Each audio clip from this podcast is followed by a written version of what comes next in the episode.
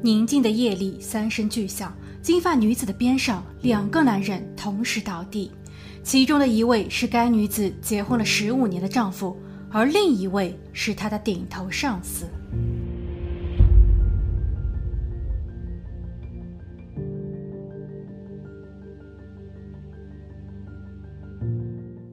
Hello，大家好，我是鬼灵异。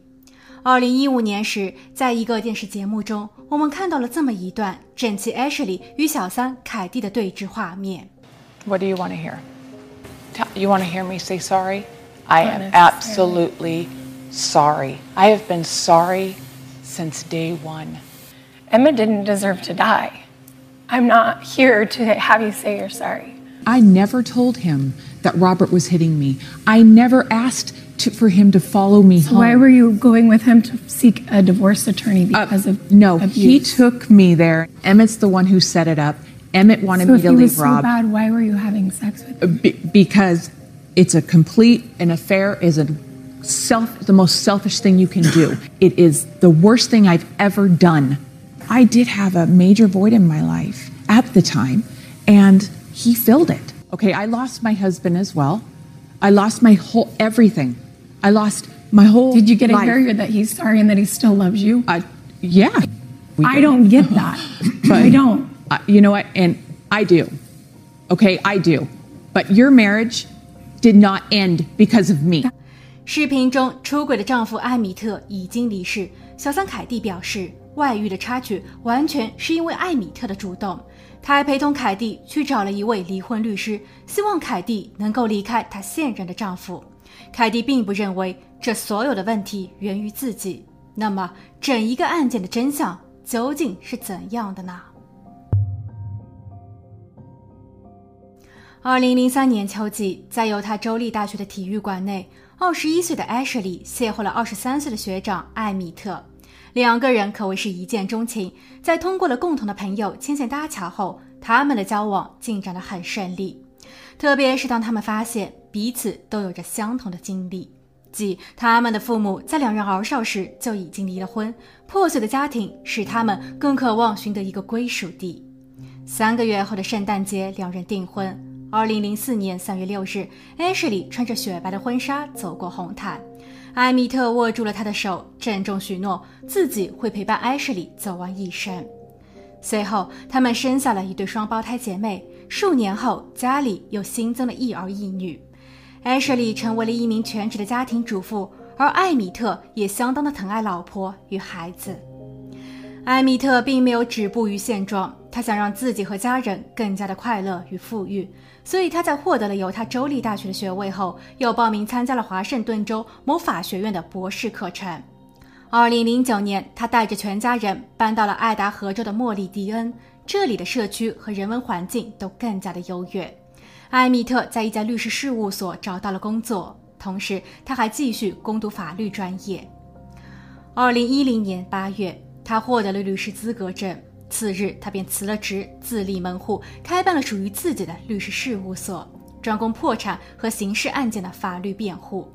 而此时，艾什莉的肚子又微微隆起，这算是一桩喜上加喜的事情。起码艾什莉很满足，也感到了幸福，但艾米特却未必。二零一一年一月十五日，这对夫妻的小小儿子准时报道。还在创业期的艾米特奔赴医院，但他只是与艾什莉和小小儿子简单合影，然后又匆匆地赶去上班。几日后，，Ashley 带着小小儿子走访了丈夫的工作地。因为这几天艾米特都没有时间与宝宝接触，所以 Ashley 想要给丈夫一个惊喜。但事实是，，Ashley 感到了莫名的失落，因为当她兴奋地走进律师事务所时，忙碌的工作人员都只是抬头看了她一眼。据 Ashley 事后的回忆说，那种眼神绝对不是示好和问候，更像是一种不知所措的怜悯。还有一些员工则表现出了欲言又止的样子。而当艾什莉推开丈夫的办公室大门时，丈夫木讷地站了起来，表现得很冷漠。他让助理凯蒂递了一瓶水给老婆，然后三个人在办公室里说了几句话。期间，丈夫艾米特只是抱了一下儿子，更多的时候他都会让助理凯蒂抱着娃娃。这个凯蒂就是开篇中所提到的小三。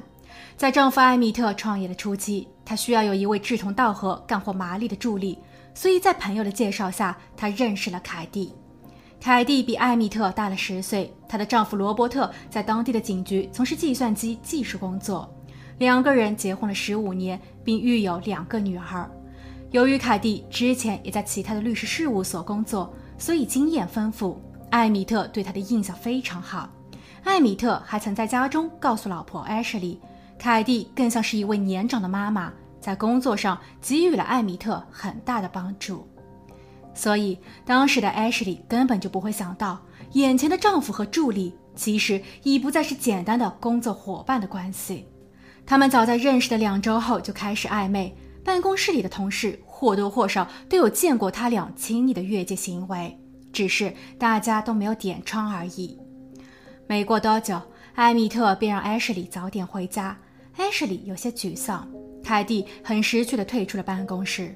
而几天后，凯蒂给 Ashley 送了很多的礼物，有的是给 Ashley 的保养品，也有给小小儿子的玩具。凯蒂甚至还约着 Ashley 去看电影。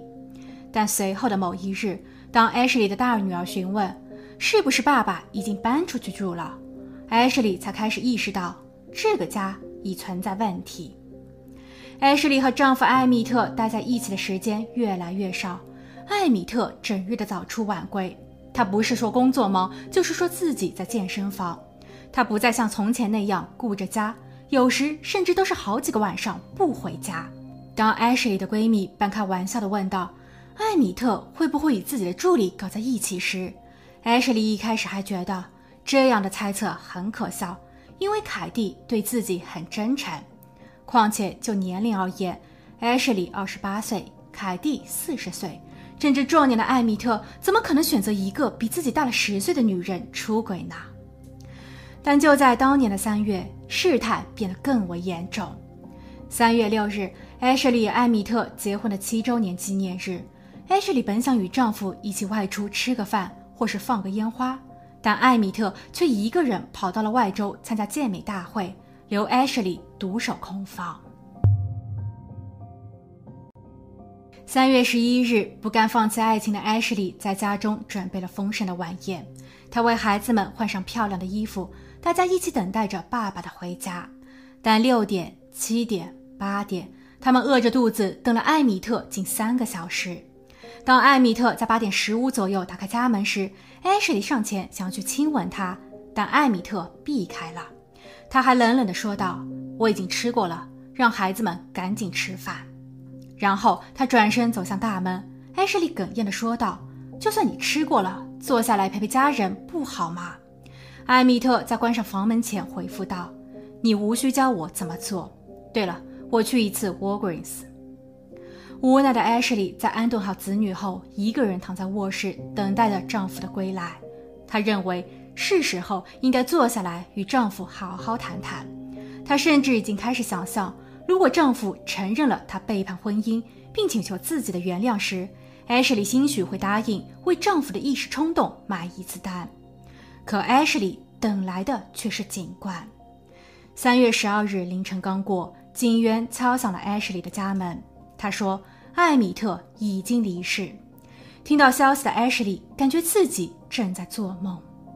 根据警方的初步了解，三月十一日晚上十点多，九幺幺报警热线先后接到了多通电话，有多个人报警说，在 Walgreens 的停车场附近听到了三声巨响。而当警员和救护车赶到时，他们发现，在一辆小货车的前后三十米处躺着两个男人，其中的一个身上有两处伤，一处在前额，另一处在胸部。当警员靠近他时，发现他已经离世。另一个倒地的男子，他的头部也有一个伤口，正处于半昏迷的状态。他的身边站着一个惊慌失措的女人。救护人员迅速把伤者抬上担架，在现场的女人则被带回了警局做笔录。这个女人自我介绍说，她叫凯蒂，受伤的男人是她的丈夫罗伯特，而已经遇难的则是她的老板艾米特。当天，凯蒂因为要去 Walgreens 取药，在店中巧遇了他的老板艾米特，两个人聊了会儿天。期间，凯蒂还坐上了老板的车，陪同老板去加油站加油。在汽车开回到 Walgreens 的路上时，凯蒂先后接听了两通电话，一个是自己女儿打过来的。女儿说，她和她的男朋友在途经药店时看见了母亲的汽车，但母亲并没有在车内，所以女儿有点担心妈妈。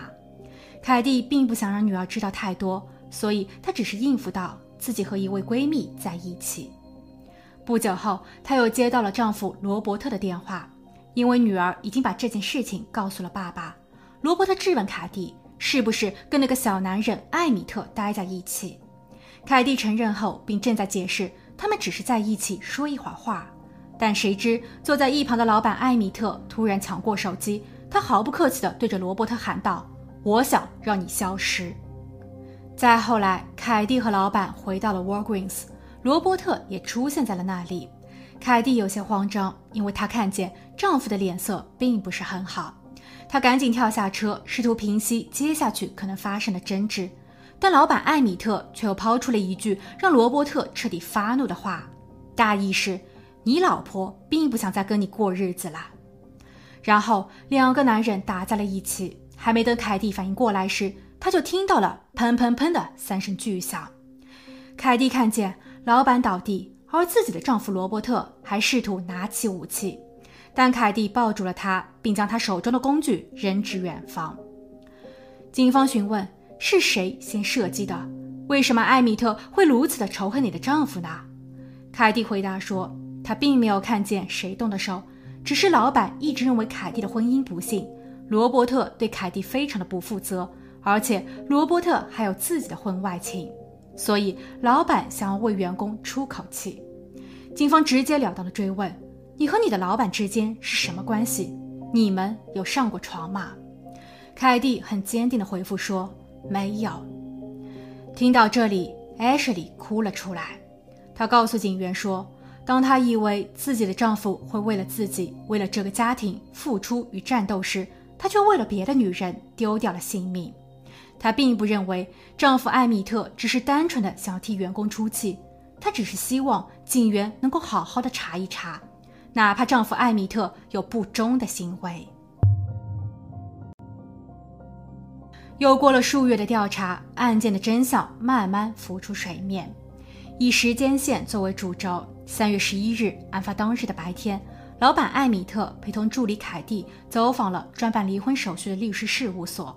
凯蒂告诉律师说，她的丈夫罗伯特对其很不友善，自己正徘徊在痛苦的边缘。艾米特则在一旁鼓励着凯蒂当断则断。凯蒂在后期告诉警方说，艾米特这样的行为另有私心，因为他想与自己延续他们的婚外情。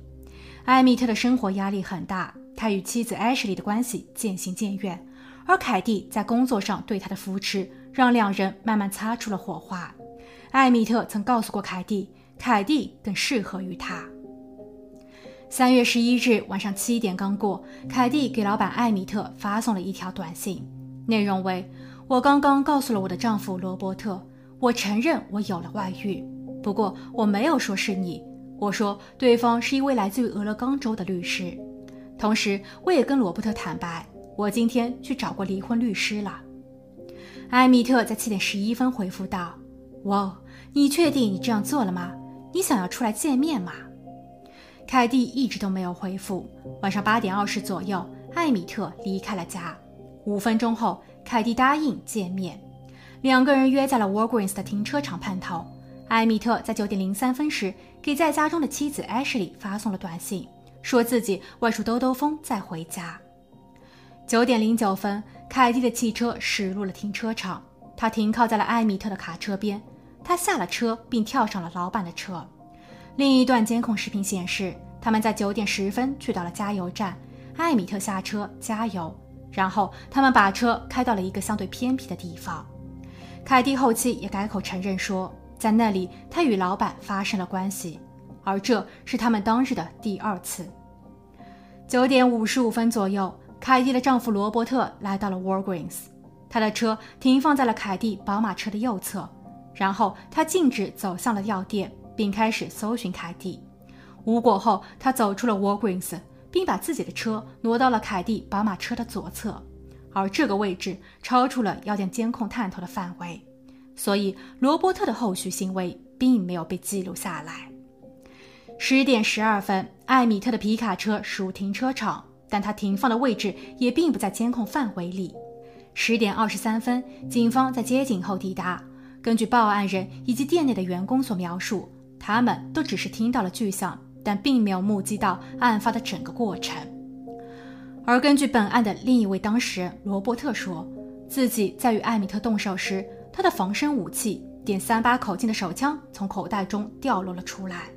艾米特抢先拿到了它，并扣下了扳机。幸好子弹只是擦伤了罗伯特，而罗伯特为了保命，也在迷迷糊糊中抢过了武器。他开了两发，并在自己倒地前，似乎有看见艾米特也倒了下去。